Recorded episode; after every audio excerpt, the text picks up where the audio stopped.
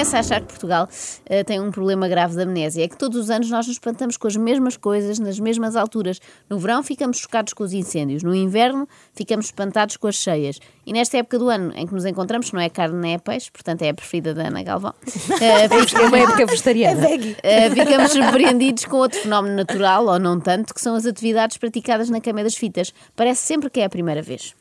Estas imagens chegaram nos últimos dias às redes sociais e mostram desafios de cariz sexual ocorridos no Queimódromo do Porto. Nos vídeos divulgados, há quem se dispa e há até quem simula atos sexuais, tudo para conseguir shots grátis.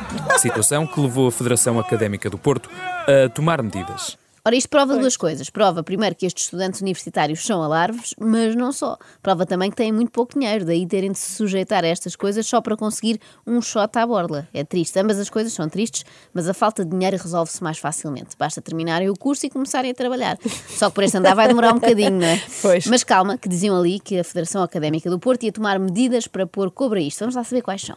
O regulamento prevê um conjunto de sanções podem ser aplicadas às barraquinhas, que vão desde uma advertência, uh, ah. um encerramento por um período de horas durante uma das noites, Há ah. advertências e encerramentos. Esta malta das universidades realmente está cada vez mais infantil. Não só as brincadeiras sofisticadas que fazem durante a queima são assim meio infantis, como as sanções também parecem a brincar.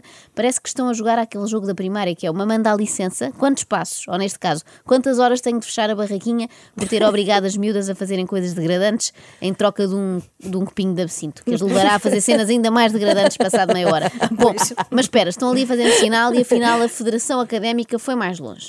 Ao terem conhecimento das imagens, a Federação Académica do Porto condenou tais vídeos. Num comunicado, a direção da Academia proibiu esta quarta-feira que quem está à frente das barracas que se encontram no recinto da festa grave os vídeos e pediu também para que todas as imagens que foram gravadas sejam apagadas.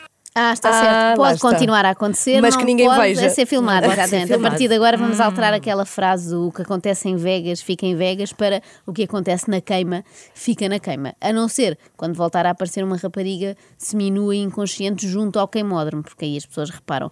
Eu pensava que esta coisa do queimódromo era um nome alusivo à queima das fitas, mas percebo agora com isto que é a queima de neurónios, não é? Que é o que eles fazem lá, tal a quantidade de mistelas que eles lá bebem. Ainda assim, a bebida mais popular, porque também é mais barata, continua a ser a cerveja. A cerveja, mais que outras bebidas com álcool, também faz parte de uma festa que tem visto crescer nos últimos anos a atividade de, com ela, se regarem uns aos outros. Muito refrescante. É muito Já está frio ou está quente? Uh, aquela está quente, mas mesmo assim é bom para este tempo.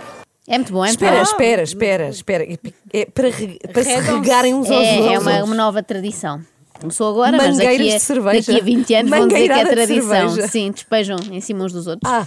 E uh, esta menina dizia que era refrescante, apesar de estar quente. Eu hum. sempre ouvi dizer que cerveja quente é do melhor que há para refrescar. Por exemplo, quando vou à praia, não gosto muito de ir ao mar, que é longe, não é? Prefiro ir ao bar e pedir uma super boca aquecida para despejar pela cabeça abaixo. Eu acho que isto é um tabu que fazem à volta do nós bebemos muito. Nós desperdiçamos mais do que aquilo que bebemos. Ah. Depois vamos tomar banho, agora, agora também. Depois vamos tomar banho na banheira. Agora estamos a tomar banho de cerveja. Ah, que bonito. Ah, é assim. É engraçado. É assim, é. pronto. Se desperdiçam mais do que bebem, está ótimo. Faz todo o sentido e eu retiro tudo o que disse. E que outras tradições académicas existirão agora, para além desta coisa de deitar cerveja fora? A pé seguem também os que terminam o curso, com as regras de Bolonha do mestrado. Os cartolados são dos mais castigados do cortejo. Numa pessoa a estudar e a ter um percurso académico excelente para levar biqueiros no rabo depois destes bandidos.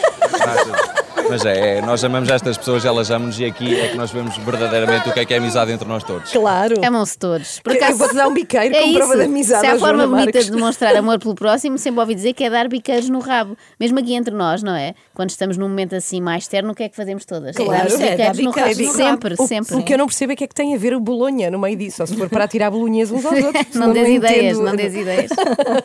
E a abrir o desfile este ano esteve quem há 25 anos acabou o curso de Medicina. Dizem que com a mesma animação.